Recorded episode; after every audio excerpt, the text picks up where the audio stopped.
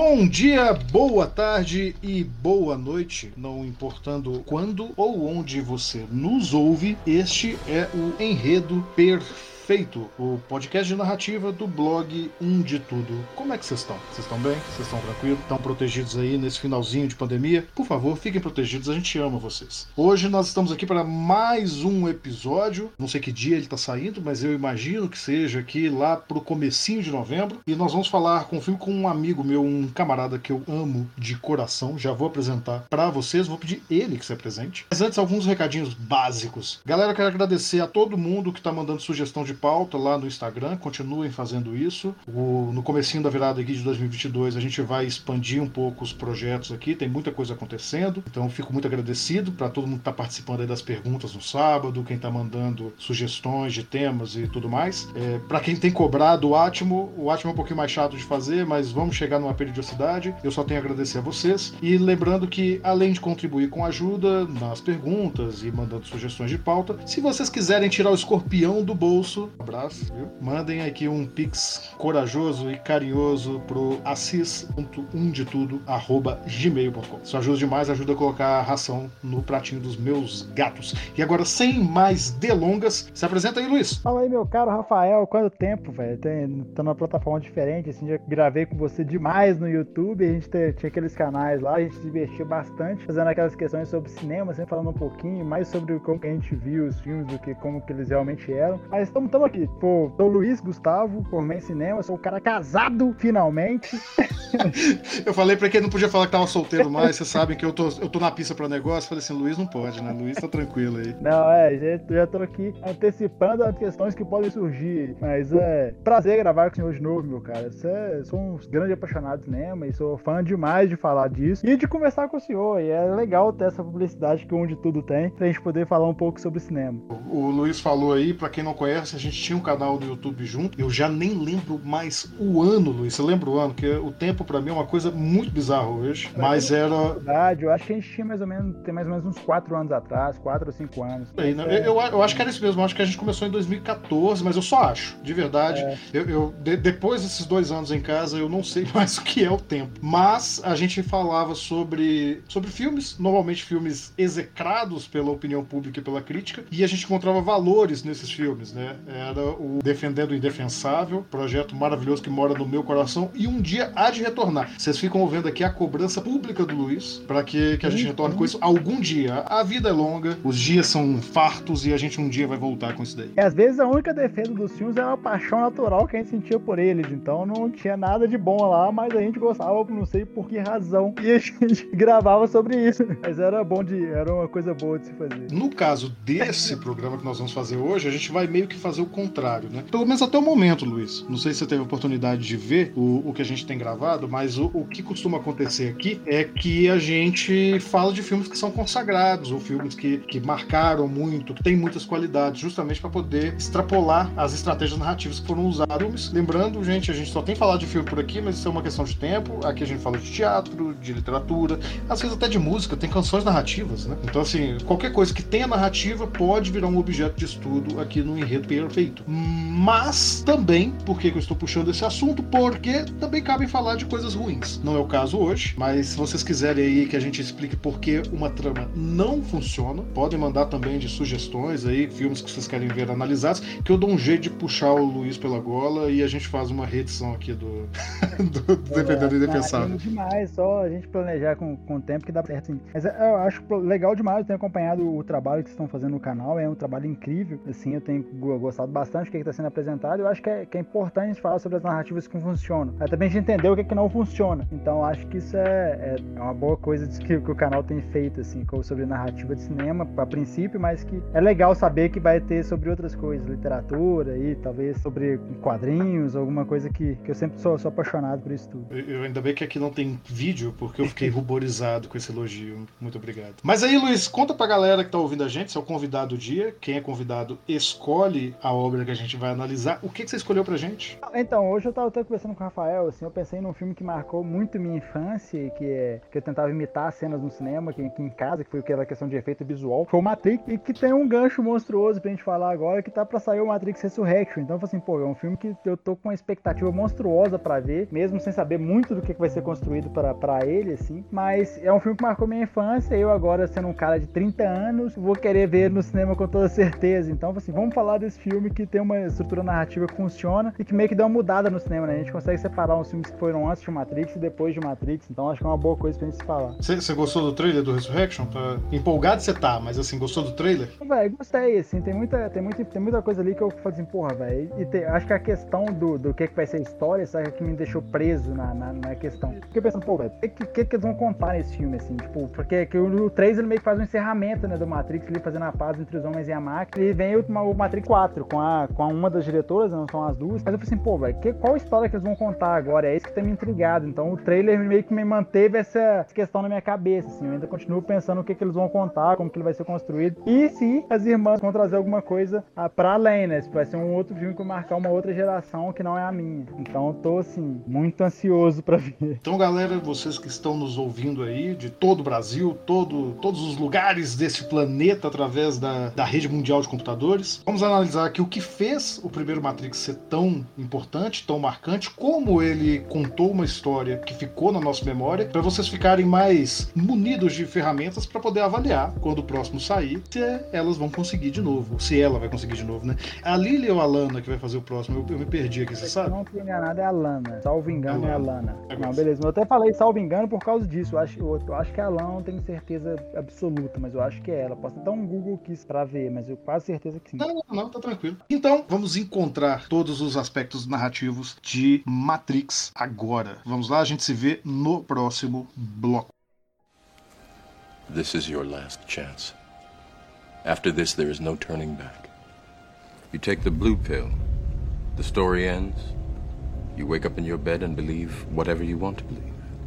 You take the red pill, you stay in Wonderland, and I show you how deep the rabbit hole goes.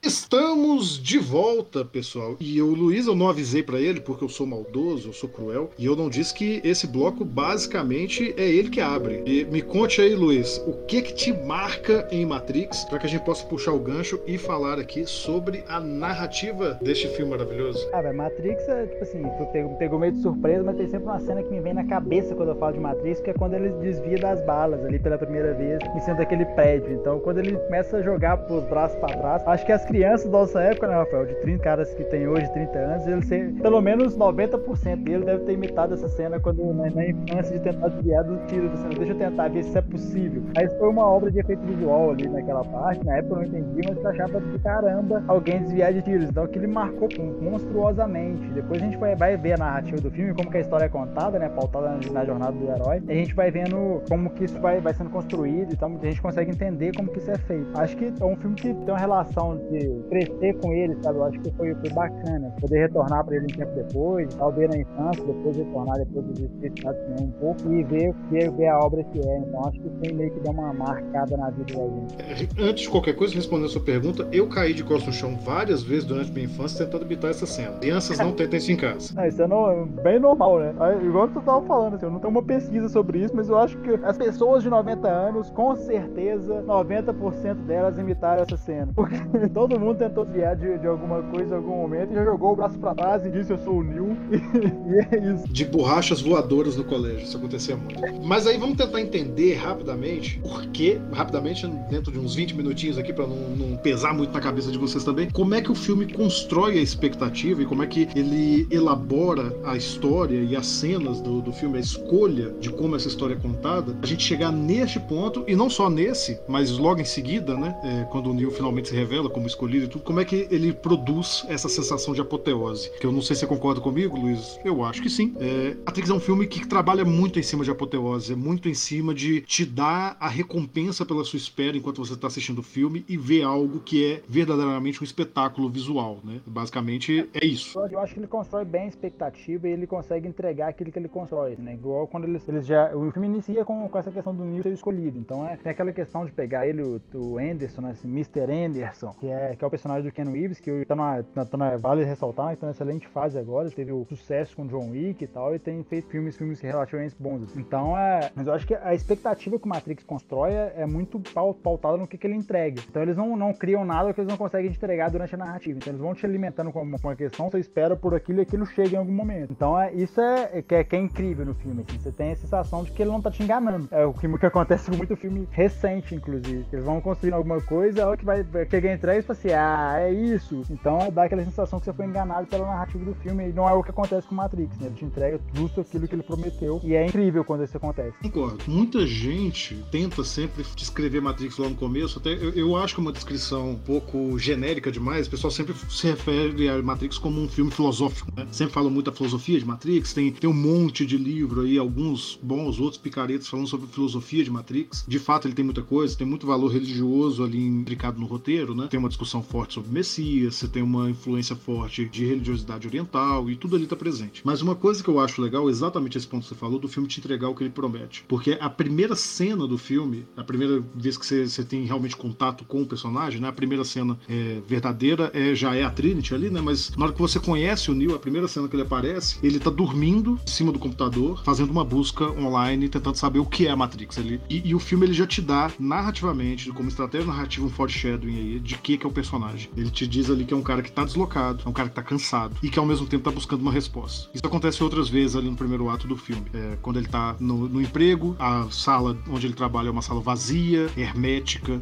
sem nada que denote individualidade. Quando ele tá na festa que ele conhece a Trinity, tá todo mundo na festa dançando e ele tá num canto sozinho, você lembra disso? Ele fica sozinho. Eu acho, eu acho que, é, que, é, legal que eles, constroem, que eles constroem uma rotina que pode ser de qualquer pessoa, né? Tipo assim, você pode, eu já tive blocado em vários momentos da minha vida, então eles constroem uma rotina pro cara que é pautável numa, numa realidade possível. Então isso, isso te consegue te, te deixar mais perto do personagem. Né? Perfeito. Ele, ele te provoca empatia, você gosta do personagem, você começa a se importar com ele por se relacionar com ele, e ao mesmo tempo o filme já vai te dizendo qual é a jornada desse cara, que é ele encontrar a liberdade dele e se assumir como quem ele é, se encontrar como quem ele é. Coisa que lá na frente, como você disse, o filme te entrega exatamente o que ele falou. A virada do Neil é justamente uma afirmação de quem ele é. A luta com o agente Smith, o agente Smith pega ele, repete várias vezes chamando ele de Sr. Anderson e ele fala: "Meu nome é Neil" e começa a luta. Então assim, Pô, é meio que uma separação, né? Quando ele começa ele desligar do que que estava programado para ele se tornar o que que o filme prometeu que ele seria. Então acho exatamente. que quando ele fala: "Meu nome é Neil", é meio que ele fala assim, pô, velho, tipo, acabou aquilo ali, sabe? Tipo, aquela programação que tava pra mim já não, já não é. Agora eu tô assumindo o controle do que, que vai rolar. E, e é isso que ele faz no, durante o filme. Numa sucessão de promessas e entregas. Porque o que acontece? Vamos lá. Eu até brinquei com, com o Luiz aqui que essa era a chance que eu queria para dar uma alfinetada. Desde que George Lucas colocou com muita força o, o conceito de jornada de herói no cinema, com o primeiro Star Wars a trilogia clássica de Guerra nas Estrelas, esse modelo de escrita, esse modelo narrativo virou uma coqueluche em,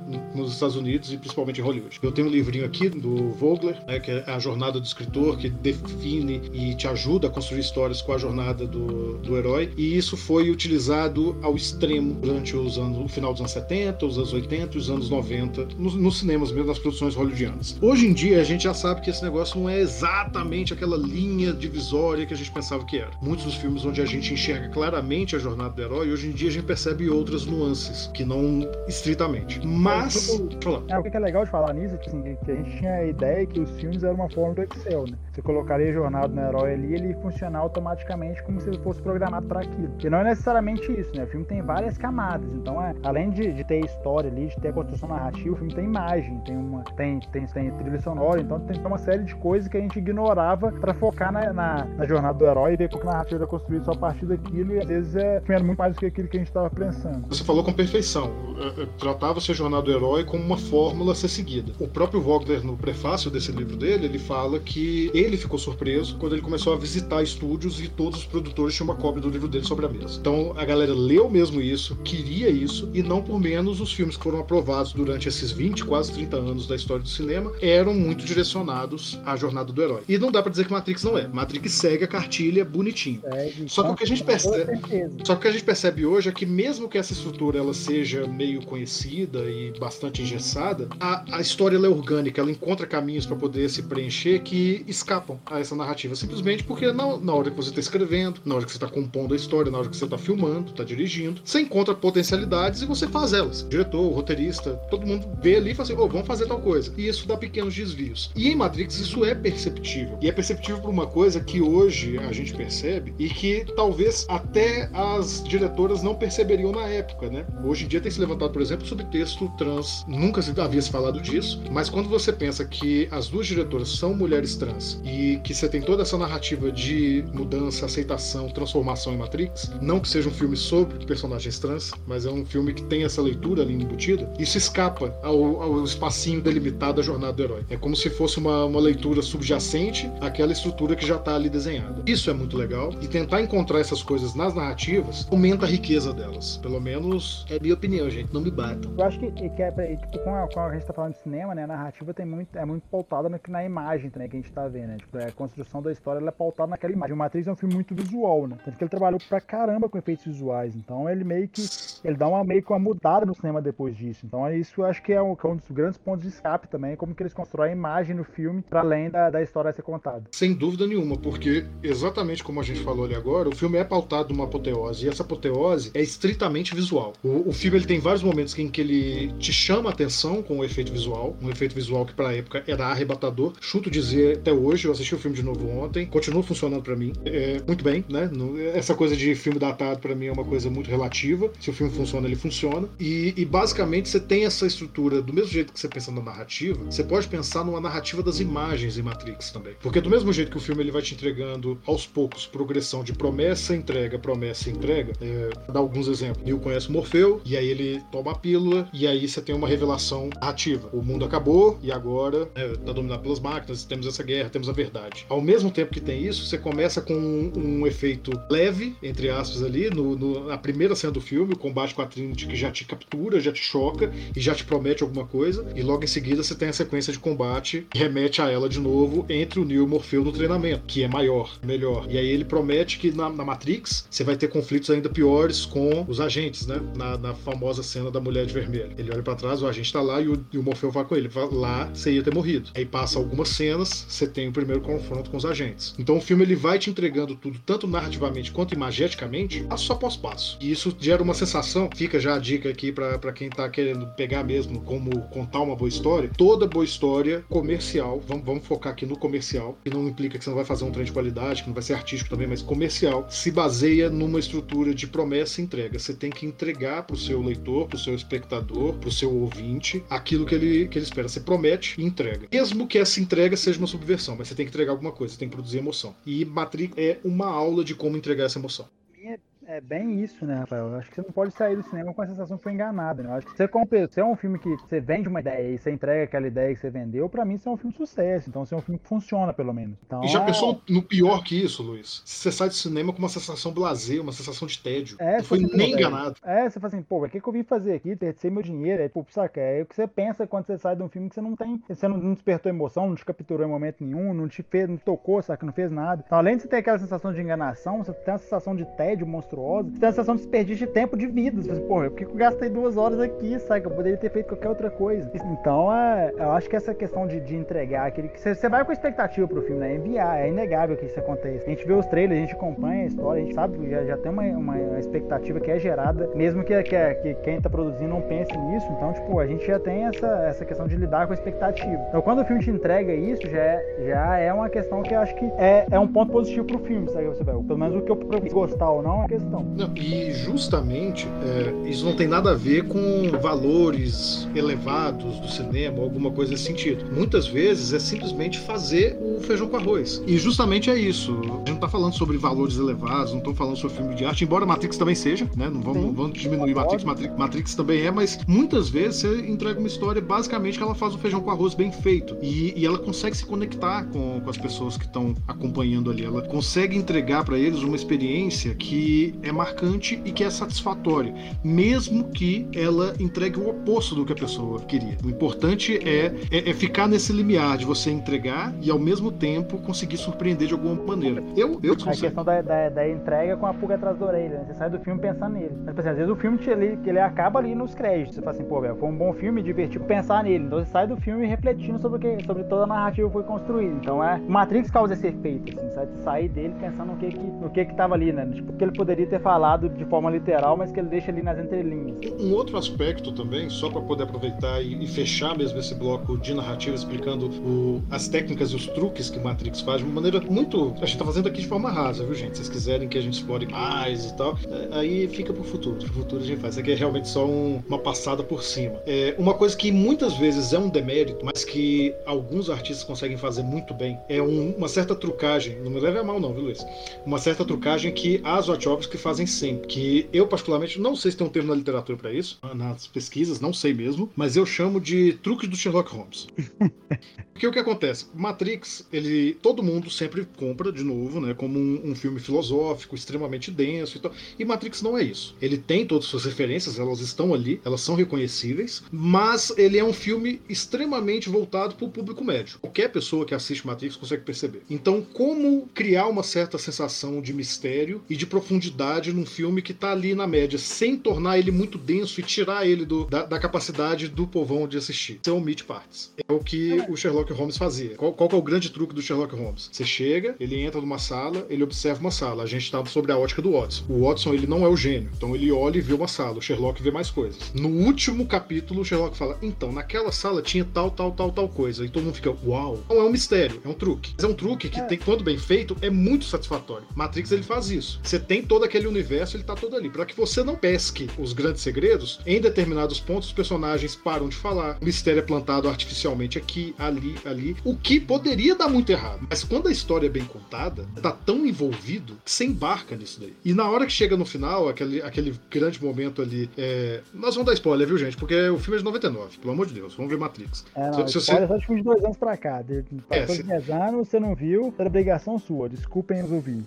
Desculpem os ouvintes. Se você não ouviu, e assim, se nenhum dos spoilers que a gente deu até agora te incomodou, esse vai, então para aqui, assiste o filme e volta. Pronto, já foi? Beleza, obrigado. Já voltou? Vamos lá. Naquele momento em que a Trinity revela que, que a Oráculo disse que ela ia se apaixonar pelo escolhido, que a gente fica caindo de amores, é uma cena muito bonitinha, ela beija o Neil, o Neil ressuscita, tudo aquilo é lindo. Aquilo ali é a trucagem. Porque até aquele momento, mesmo que o Neil acreditasse que é o escolhido, a gente não tinha nenhuma prova no filme. Não tinha uma coisa que você bate o martelo e fala, é, é o escolhido. E aí o filme apoia a emoção é, Exatamente, apoia a emoção nisso. O Neil morre, você pensa, acabou, não, ele não é escolhido, ele acreditava, mas ele não é, o Morfeu acreditava, não era. E aí a Trinity vai e lança qual que era a profecia que a Oráculo fez pra ela, que a gente não sabia até então. É, não, e o máximo assim, é que eles te dão um tempo pra pensar nisso. Tipo assim, o Neil tá lá, caído no chão, tipo, vocês mostram o Morfeu, mostram a Trinity, mostram uma série de pessoas que acreditavam que era o escolhido, inclusive você, telespectador, então você tá ali olhando para aquilo e fala assim, cacete, saca? Tipo, aquela questão de entrega, né? A entrega não foi cumprida, a gente acreditou que esse cara foi escolhido. A gente dá esse tempo pra ficar pensando nisso tudo e ele acorda. Então você fala assim, pô, velho, então é,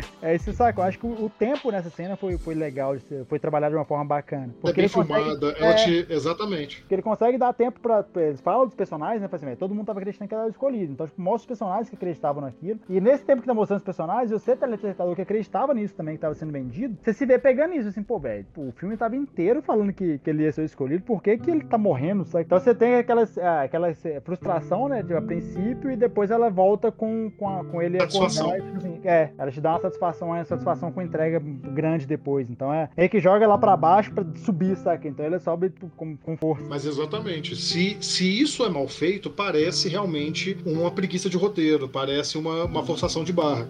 Mas quando a emoção é construída da maneira adequada, isso Matrix sempre fez, você compra, você vai. Por isso que eu chamo de truque do Sherlock Holmes. Não, não tô usando aqui uma referência de alguém que faz isso de sacanagem, porque é um, é um autor melhor. Não, tô falando falando de um dos grandes clássicos. E isso funciona. Matrix exatamente se apoia nesse ponto. Em vários momentos, é, o roteiro ele, ele tira pequenos pedaços que seriam importantes para você saber a história e ele te entrega ele no momento certo para que você tenha a tão esperada apoteose. Isso é bonito demais. É, pra caramba. Nossa, tá doido. É uma coisa que eu, falo, que eu, que eu sempre elogiei no filme. Então, gente, aqui já fazendo esse, essa passada geral, essa passagem geral sobre por que, que Matrix é tão marcante pra gente, a gente não falou nem 10% da análise do, do, do filme mesmo. Daria pano pra manga, dá pra ficar aqui umas duas horas falando. E já fica aí a dica: se pegar um capilé aqui pra gente na conta, a gente expande o programa, fazemos análises completas dos filmes, caso vocês queiram. Então, assim, pensem aí com, com um porzinho no coração de vocês e a gente volta pro próximo bloco. Vamos lá, Luiz. Isso aí. E vai, vale falar também, Rafael, antes da gente se despedir pro, pro terceiro bloco, que,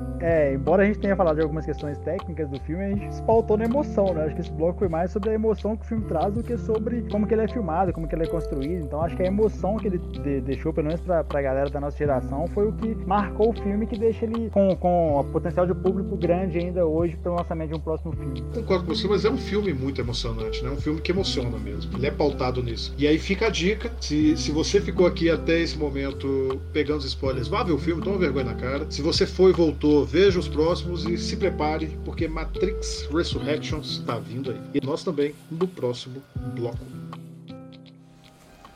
This is your last chance. After this, there is no turning back. You take the blue pill, the story ends. You wake up in your bed and believe whatever you want to believe. You take the red pill, you stay in Wonderland, and I show you how deep the rabbit hole goes.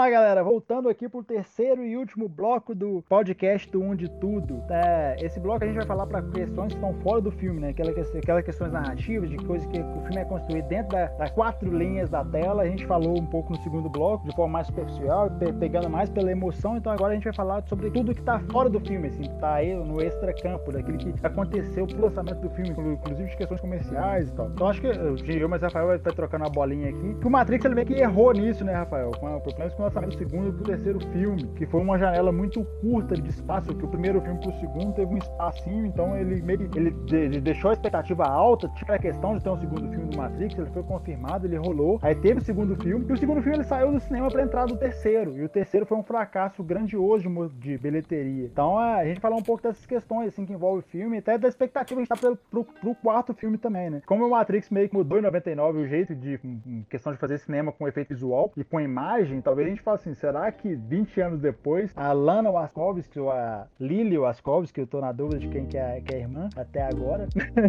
Mas enfim, será que elas, Se elas vão conseguir fazer o mesmo é. feito de novo, né? Então, é, é curioso. Volta, essa questão que vai trazer a gente para falar assim, pô, velho, eles mudaram o cinema de novo. Tipo, essa questão que a sensação, né? Não que elas mudaram o cinema, mas que é a sensação que a gente teve quando a gente viu aquelas questões todas do efeito visual, assim, pô, o cinema tá diferente. E realmente foi trabalhado muito mais efeito visual depois desse filme. A gente consegue perceber, a gente pegar um pouco da história do cinema e tal. É curioso isso aí que você falou, Luiz, porque parece que todo o cuidado com com o lançamento do primeiro não foi repetido no, nas sequências, né? Essa ideia de, de expectativa e de construir essa expectativa do público, a gente não teve do segundo pro terceiro, né? Como você falou, foi muito rápido. Foi tudo filmado de uma vez e lançado numa janela muito curta. É, eu, mas eu que fez que, realmente, assim. Eu acho que o erro tá, tá nisso, Rafael, que, que, que, eles fizeram, que eles fizeram essa questão, assim, né? de que eles filmariam o segundo e o terceiro filme de uma vez só, com essa questão de economizar custo. Então, o, o estúdio, como era um filme caro, tinha muita questão de efeito visual, então o estúdio falou assim, vamos filmar. E a gente já confirmou dois filmes, vamos filmar tudo junto num bloco pra gente economizar custo. Só que ninguém imaginou que o lançamento fosse ser em seguida, sabe? Então a gente, eles estavam com dois filmes prontos, mas eles poderiam ter segurado o lançamento do terceiro. E foi o que não aconteceu. E o terceiro foi um é. grande fracasso de bilheteria. Foi, foi, uma época que isso estava muito em voga, né? Um pouco depois foi feito a mesma coisa com o Senhor dos Anéis, né? Mas Senhor dos Anéis teve uma janela de um ano para cada filme. Você, você, já saía de um e tinha tempo para digerir ele ali. A janela do Reloaded pro Revolutions foram de poucos meses, né? Os dois saíram em 2003 e foi uma coisa assim, de uns 3, 4 meses, né? Posso estar exagerando aqui, mas foi muito curto mesmo. E aí não mas deu para criar antecipação, né? Mas eu acho que foi no máximo isso, assim, tipo assim, você sair do filme assim, poxa, velho, que... mas a sensação que a gente tinha, tipo assim, por mais que tenha tido um espaço ali de alguns meses, a sensação que a gente tinha é que, tipo assim, velho, parece na cabeça a gente saiu, um filme saiu de cartaz pra entrar o outro, assim, velho, acabei de ver Matrix no cinema, por que que tá de novo? Aí você ia ver, assim, mas é outro Matrix, não é o mesmo que eu vi.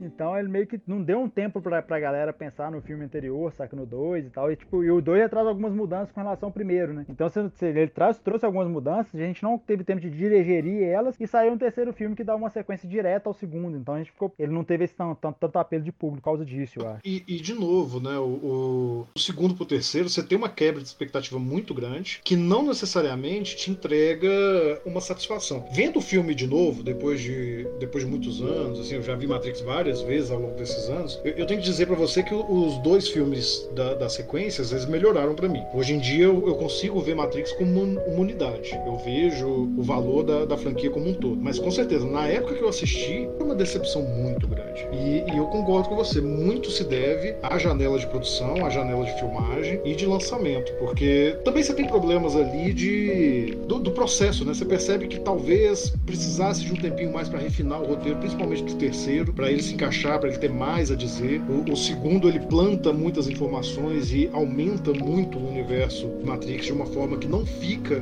bem desenhada ali, fica muito no, no, no subtexto, né? E, e, você precisa de outras informações depois. Eu, eu, não me lembro se na mesma época, um pouco antes, saiu aquela coletânea de curtas, que eu tenho certeza que você já viu também, o Animatrix. Ele, ele ah, te dá muito, né? Que ele te dá muito arcabouço do, do mundo. Ele, ele completa lacunas do, dos dois filmes, né? Mas assim, tem um jogo também, o jogo é canônico. Um jogo... É, o jogo eu joguei, joguei bastante. Não cheguei, não cheguei até o final, mas eu joguei um pouquinho. Era um pouco ruim de videogame.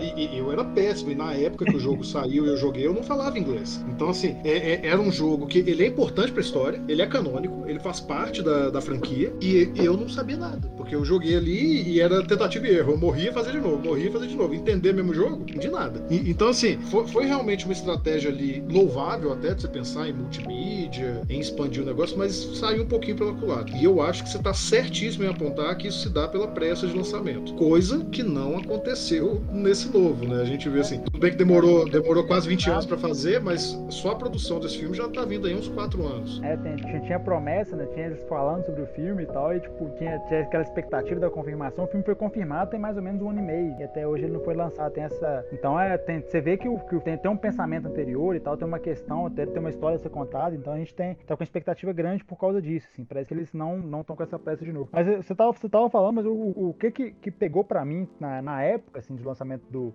do 2 e do 3 foi que pra mim parecia um filme único, sabe? Eu não conseguia ver a divisão dele. Quando eles foram, eles foram lançados muito perto um do outro, tipo, a história meio que é, uma sequência direta, sabe? Os eventos de um encadeiam diretamente na história que vai acontecer no outro. Então a gente fica pensando que é um. Véio, parece que é um, um, filme parte 1, parte 2, sabe? Então é meio que eu tive a sensação na época. Você revendo, você vê a estrutura inteira, a comunidade, você vê, você vê que ela funciona muito bem melhor quando você pensa os três filmes como um bloco, saca? E não a separação que eles pensaram nos lançamentos. Sem dúvida nenhuma. E, e ainda teve mais uma coisa que pesou, Luiz, que é, é um. pra bem para mal, né? Que quando o Matrix saiu em 99, ele, ele fez carreira, né? A gente pode falar de como ele foi influente na história do cinema. Eu acho que a gente vai estar tá chovendo molhado. Mas só para retomar, assim, para algumas pessoas que não se lembram, é, Matrix ele foi definitivo para poder definir, por exemplo, a maneira como os filmes de super-heróis saíram nos anos 2000. O pessoal vai lembrar que quando os X-Men chegaram ao cinema, eles estavam usando roupas de couro, eram efeitos visuais também estonteantes que só existiram porque Matrix provou que era possível. O filme do Blade, que eu sei que você gosta muito também, o filme do Blade também segue essa estética.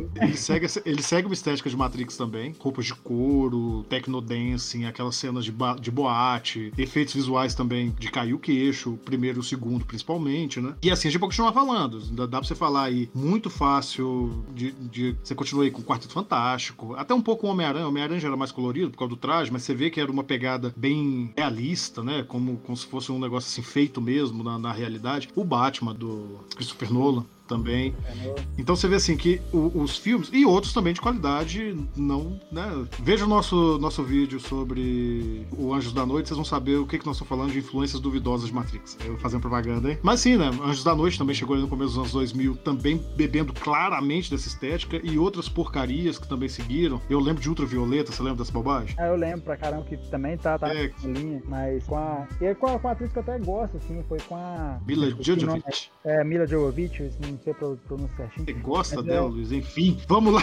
É, mas. tô, tô brincando. Pra, não, pra filme de ação, eu acho que ela tem a manha pra caramba que ela consegue, sei lá, ela me convence, saca, que tá no filme de ação e que ela vai conseguir enfrentar o mundo inteiro sozinha e a gente compra. A atuação dela convence isso. Então acho que faz, funciona pra aquele tipo de filme. Mas o filme em si, do Ultravioleta, não foi, não foi legal, né? tem uma série de É, mas, mas você vê assim, Matrix foi tão, tão importante, tão influente, que ele influenciou grandes nichos que estão aí com a gente até hoje. Você até teve rompimento experimentos com Matrix depois, mas ele foi tão influente que todo mundo queria o seu pedacinho de Matrix. E é, quando sai Matrix Reloaded and Revolutions, ele tá nessa leva. E aí ele acaba parecendo que ele também tá indo na onda do primeiro Matrix, assim como esse monte de filme. Que não é, é verdade, ele tem mais a entregar, mas, mas fica nessa sensação, sabe? Quando saiu, você fala assim, pra quê? Pra que eu quero ver mais, mais Kung Fu Tecno, sabe? É, é, isso que você falou, assim, eu acho que ele, ele, dá a sensação que ele tá imitando ele mesmo. Exato. Que quando você, você vê na, na com, com espaço-tempo curto, nós você fala assim, pô, velho, tá saindo a quantidade de filme imitando Matrix, e são sequência de Matrix que imita Matrix. Na, na época a gente não teve a sensação de que ele tava trazendo algo novo, alguma promessa, promessa diferente, assim. Mim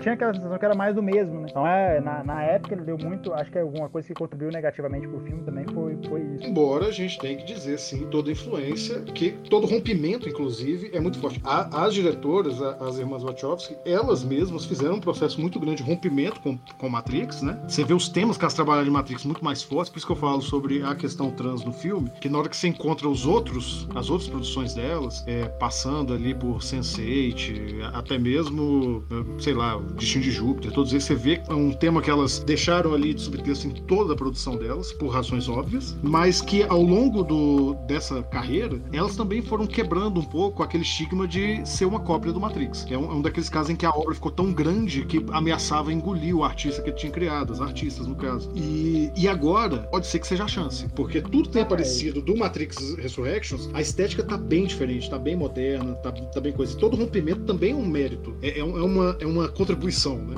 é você reconhecer que aquele, aquele produto de mídia anterior é tão forte que é necessário romper com ele. Não, e, tipo, isso é e usar, e usar o mesmo produto para isso. Né? Então vocês falam assim, vamos fazer uma sequência do próprio do produto que gerou isso tudo na nossa carreira para tentar romper com aquilo e meio que desligar a gente dele com ele. É meio que, que isso que elas estão Poético. fazer. Assim. É, Poético, é bonito. É, a ideia é bacana, assim, eu acho que funciona pra caramba. Você vê que o Matrix tá bem diferente. O, até o visual do Neil, né? O visual do Neil tá bem diferente. Assim, ele tá mais próximo pro visual do John Wick do que pro, pro personagem do, da década de 90 que ele tava ali, que tá bem diferente. Cabeludão, cabeludão. É, então, tipo assim, até o visual do visual do personagem que a gente conhecia tá bem diferente. Eles entregaram um pouco dele também, né? Não tem, tem tá gerando um monte de teorias e tal, tá sobre o Morfeu, sobre a ausência do Lawrence Fishburne. Então a gente tá com uma série de questões que o filme tá trazendo e a gente tá com aquela, pelo menos o pessoal que acompanhou, acho que deve estar tá com uma expectativa tão alta quanto a minha, mas a gente tá com essa ideia de, que, de querer ver o que, que elas estão trazendo de novo para esse filme, assim, como que elas vão construir isso. E eu, eu acredito de verdade que elas vão mudar até com a, na, a estrutura narrativa do filme que foi construído anteriormente. Potencial para isso tem, né? E, e, eu só quero chamar a atenção no negócio que você falou, que eu entendo perfeitamente o Neil, porque entre 2020 e 2021, eu, eu, eu acho perfeitamente aceitável você estar tá barbudo cabeludo. Totalmente aceitável. É o careca e barbudo também é uma opção, mas não foi essa que eles escolheram. Ah, né? Pois é, né? A pessoa aí com, com inveja. É, na verdade, eu ia falar que você tá com inveja, mas eu tenho inveja da sua careca, Luiz. Vou falar isso ao vivo também. Eu tenho inveja. Esse rapaz é uma careca tão bonita. Eu, quando eu raspo a cabeça, fico horroroso. Não que esteja bonito de cabelo grande, né? Mas assim, eu acho que eu, eu acho que isso é uma pré-definição do Matrix pra mim. É, não, eu tava falando não, tendência. Não fica bonito. Né? Tipo, careca e barbudo tá na moda. É uma tendência de, do século XXI, assim. ah, brincadeira. Mas brincadeira da parte. Você quer falar mais alguma coisa? Eu queria, brincar com o fato de, eu queria brincar com o fato de que o primeiro candidato para ser o Neil foi o Will Smith, né? Então é pouca não sei se pouca gente sabe disso, né? Que ficou famoso depois de um tempo dos lançamentos do filme. Mas eu não consigo enxergar até hoje o Will Smith sendo esse personagem, sabe? Eu acho que o, o, o Ken Reeves caiu tão bem que eu não consigo mais pensar em outra pessoa para fazer o Neil, sabe? O Will Smith ele é campeão de, de recusar papéis memoráveis, né? Eu acho assim, se tem, se tem um papel de sucesso, pode ter certeza que ele foi oferecido pro Will Smith ele recusou. Como que isso ia acontecer há muitos anos? Nem fazer esse filme não, não quero não. Aí o filme estoura, ele fala assim, acho que, eu acho que ele deve pensar, puta que pariu, por que, que eu não fiz isso? Eu devo ser um idiota. Ele recusou Matrix para poder fazer as loucas aventuras de James West, né? Que filme. Eu até gosto, cara. É ruim, mas eu gosto. É ruim. Muito ruim, mas eu gosto. É, não, eu acho que a gente. Tem até alguma. É aquela questão né, de infância, eu assisti aquele filme quando eu era criança. Então tem uma, tem uma questão de, de, de nostalgia boa, acho, quando eu revejo e tal. Mas o filme é ruim, o filme é bem ruim. E é um filme esquecível, né? É um filme que você esquece dele. Você tá falando de cinema, é pouco provável lembrar das aventuras de James West. Eu acho que é isso mesmo. Mas, mas boa lembrança, viu? O Smith poderia ter sido Neil e recusou aí. Bacana. E, e, e, você colocou um ponto legal também do Keanu Reeves no, no, no papel, porque, particularmente, não sei se vai concordar comigo, não precisa, tá? Eu, eu acho que o Keanu Reeves ele é um ator relativamente limitado. Acho que ele entrega pouco, mas casa tão bem com o personagem, né? Com, com esse lance dele dele tá se descobrindo e tá ali. Ele tem sempre uma cara blazer, mas é a cara blazer de. Pô, eu tô aqui. Meu mundo é uma mentira, cara. O mundo que eu cresci é uma mentira. É exatamente a cara que ele precisava ter. E uma coisa que também casa do John Wick, né? Aquela coisa é, dele já ter sofrido acho, e tudo. Mas eu acho que eles escolhem personagens pro Will Smith pra isso, assim. Tipo, até no Bill Smith não, pro... Pro, pro, pro Ken Reeves. Pro Ken Reeves, pro, até no Bill Ted, por exemplo, que ele, que ele tá, que ele tá em, em cena, você vê que, que ele tem essa cara, assim, tipo, pô, vai tá tudo dando errado e tal. Mas eu tenho vai, vai dar certo alguma hora. ele tem sempre eu me identifico. Cara, tá tudo dando errado, eu me identifico. É, eles colocam personagem pra isso, pra ele. Assim, pô, velho, uma hora você vai, vai rolar, cara.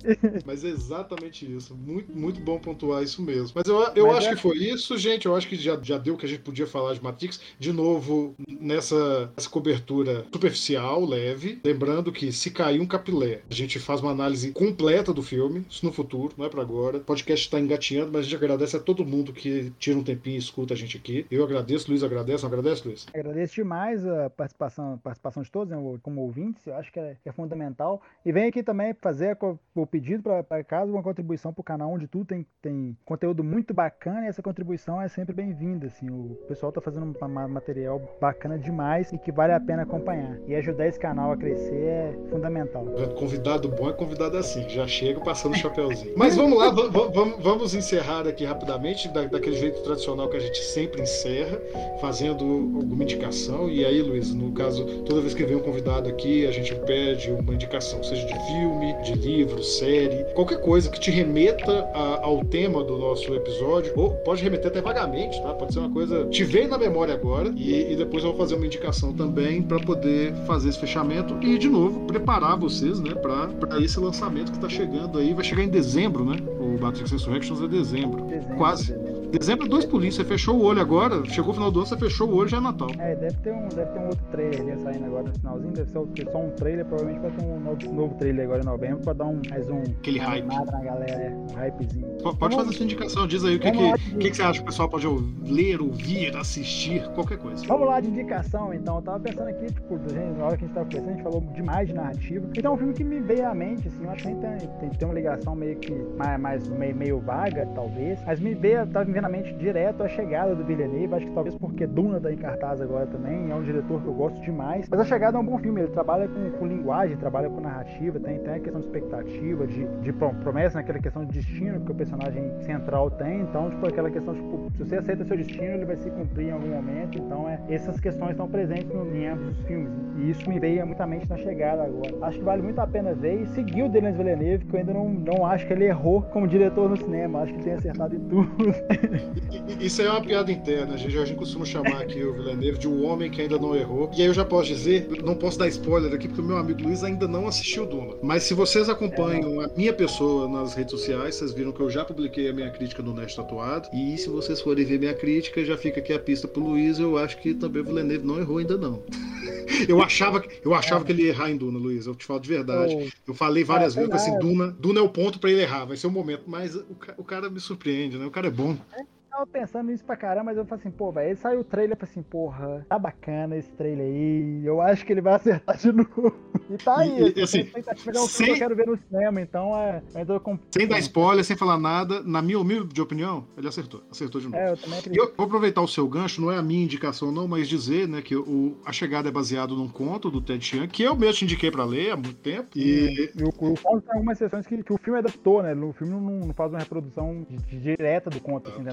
Isso é como imagem tem a mesma sensação do texto. Então você tem a trazer a sensação que o conto traz pro filme. Perfeito. Eu acho que ele tá, traz essa entrega de uma forma bem positiva. Fica aí, a história da sua vida e outros contos, do Ted Chiang, que foi publicado em, eu acho que foi 2015, mas eu não sei. Os, a história de sua vida, o conto é de 2000, mas eu acho que foi reunido e publicado no Brasil em 2015. Posso estar errado, mas eu sei que agora, em 2020, ele publicou um novo livro chamado Expiração, na mesma pegada. Então já fica também, aproveitando a sua indicação, uma indicação pro público e para você também, Luiz. Se você puder, leia leia Inspiração do Ted Chiang, é tão bom quanto o anterior, tá? Sensacional. Não, eu, vi, eu vi, li, todos os contos do outro, do outro livro, assim, o cara tem, uma, tem umas ideias que você fala assim, pô, velho, que isso? Eu acho que tudo que ele escreveu dá pra virar um filme, de um filme bom, assim. O cara tem uma, tem uma, sei, é, o jeito que ele escreve é bacana, te prende, as ideias são fantásticas. Eu acho que vale a pena ler. Vale sim. E aí agora eu vou fazer a minha indicação, rapidamente também, aproveitando que a gente está falando sobre Matrix e aproveitando esse momento explosivo da tecnologia, onde uma das maiores redes sociais do mundo, a maior, né, é, resolve que vai trabalhar com metaversos. Se você não sabe o que é metaverso, joga no Google. Mentira,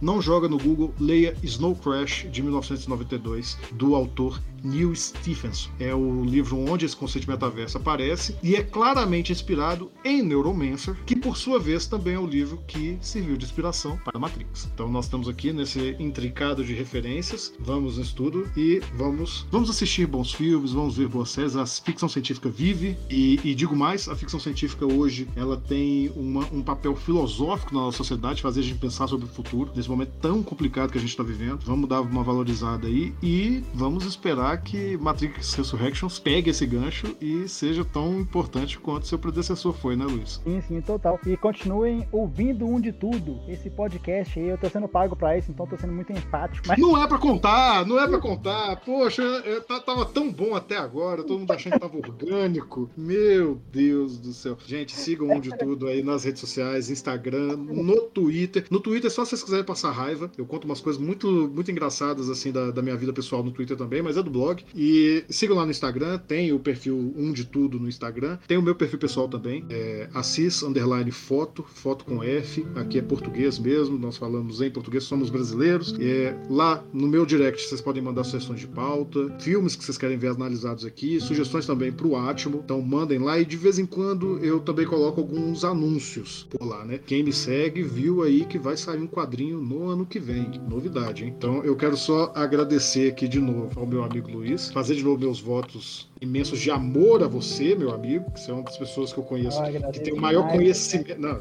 você é uma enciclopédia do cinema, de verdade, enciclopédia do cinema, e uma das pessoas mais inteligentes com quem eu já tive o prazer de conversar e de conhecer nessa minha passagem por, por esse planetinha azul à deriva no universo. Então, muito eu obrigado de novo. feliz demais, é super recíproco, meu cara. Eu gosto demais do senhor. Tamo, tamo aí, gente.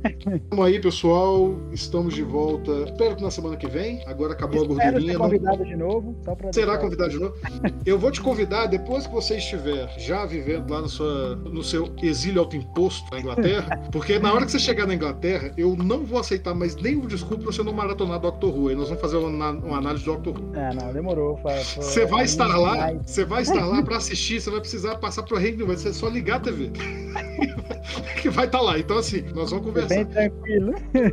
Não, vamos quem, sim, cara. Anime demais. Quem quiser, é só chamar aí. O Luiz tá de volta, viu? Eu puxo ele pelo, pelo pescoço mais uma vez e a gente grava. E, e eu te pago depois. Não, mentira, não pago não. Tchau, pessoal. Só pra fazer o merchan. Não, não, não brincadeira. Não, se você quiser aí também fazer o seu merchan, Luiz, se você quiser indicar, se não quiser também não tem problema, tá? Rede social, qualquer coisa, fique à vontade. É, ultimamente fui engolido pelo mundo corporativo e não tenho quase nada pra divulgar da, da minha, dos meus contatos. Mas enfim, é, é isso, assim. Fiquei feliz demais de poder voltar a falar um pouco sobre cinema, né? Por formação que eu tive e tal. Embora eu tenha envolvido em questões burocráticas por muito tempo, é sempre legal falar daquilo que a gente ama, né? Que é o cinema. Pra mim é o cinema. E a minha esposa. Opa, Aí, ó, ficou. Não, pode, pode mandar um abraço pra ela.